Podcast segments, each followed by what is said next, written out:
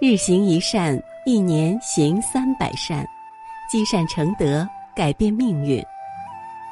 各位善友同修，早上好！在这美好的清晨，让鸟语花香叫醒我们的心灵，迎接这新的一天的到来。下面就让我们跟随云谷禅师，开启这美好的清晨。贪爱愚痴的人，永远不懂得利用时空，甚至错过了时空。只有懂得利他利众的人，才能把握无限时空。时间要节约，感情也要节约，欲望要节约，生命更要节约。一切心念和形式都要适当节制，不可以放纵泛滥，才是懂得利用时空的人。每个人都有一个舒适区域，在这个区域内是很自我的，不愿意被打扰，不愿意和陌生的面孔交谈，不愿意被人指责，不愿意按照规定的时限做事儿。不愿意主动去关心别人，不愿意去思考别人还有什么没有想到，这在学生时代是很容易被理解的。有时候这样的同学还跟冷酷、个性这些字眼沾边，算作是褒义。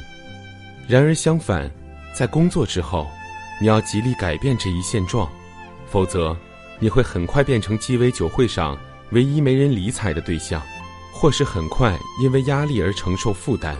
但是，如果你能很快打破之前学生期所处的舒适区域，比别人更会利用时间，更会处理业务、人际、舆论之间的关系，那就能很快的脱颖而出。贪爱愚痴的人，永远不明白利用时空，甚至错过了时空。只有懂得利他利众之人，才能把握无限时空。有一位官员问泽安禅师怎样处理时，唉。我这个官做的实在没有意思，天天都受到恭维，那些恭维的话听来听去都是一样，很无聊。我不仅不喜欢听，简直有度日如年之感。真不知道这些时间该如何打发。禅师笑了笑，只送给他八个字：“此日不复，寸阴吃饱。”意思是讲，光阴流逝就不再回来了，一寸光阴一寸金。所以要懂得珍惜时光啊！现在大家都在讲节约，只知道用东西需要节约，用钱需要节约，不知道时间需要节约，感情也要节约，欲望也要节约，生命更需要节约。所有的心念和形式都要加以节制，不能泛滥放纵，才是会利用时空之人。曾有三个患者在医院治疗，一位是工人，一位是农民。还有一位是本院的医生，他们都得了相同的病，半身不遂。农民回家后，琪琪见他没有劳动能力，如同废人，于是怠慢他。几个月后，农民孤独的死去了。曾是医生的病人知道这是一种很难痊愈的疾病，恐怕命不长久。他索性整天躺在床上，不想动弹，不愿意到户外去活动。因为他对自己的疾病失去了信心，一年后，医生也死了。那位工人回家后，意识到自己必须坚持活下去，因为自己的能量还没有发挥完，他还要为社会做贡献。于是，他在老伴的帮助下，每天锻炼着行走，用一边的身子去协助另一边的身子，用一只脚和一根拐杖走路。后来。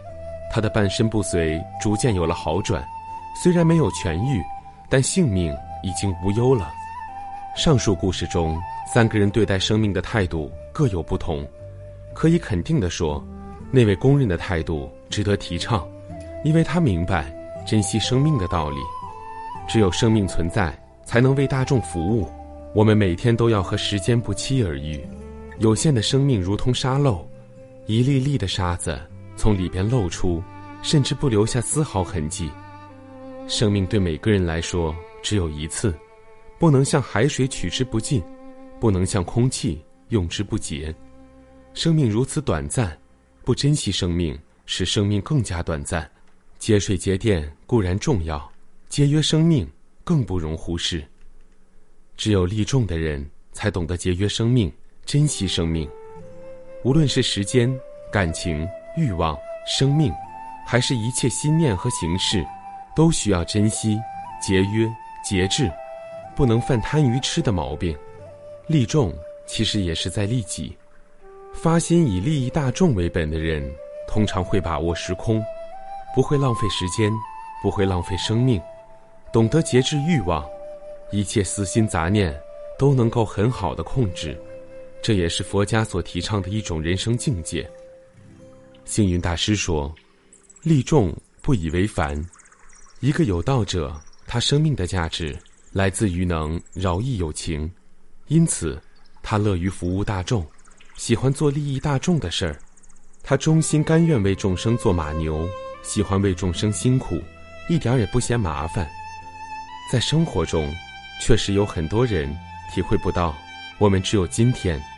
因为昨天已经过去，明天没有到来，苟且的心态，阻碍了多少应做而没有做的事情。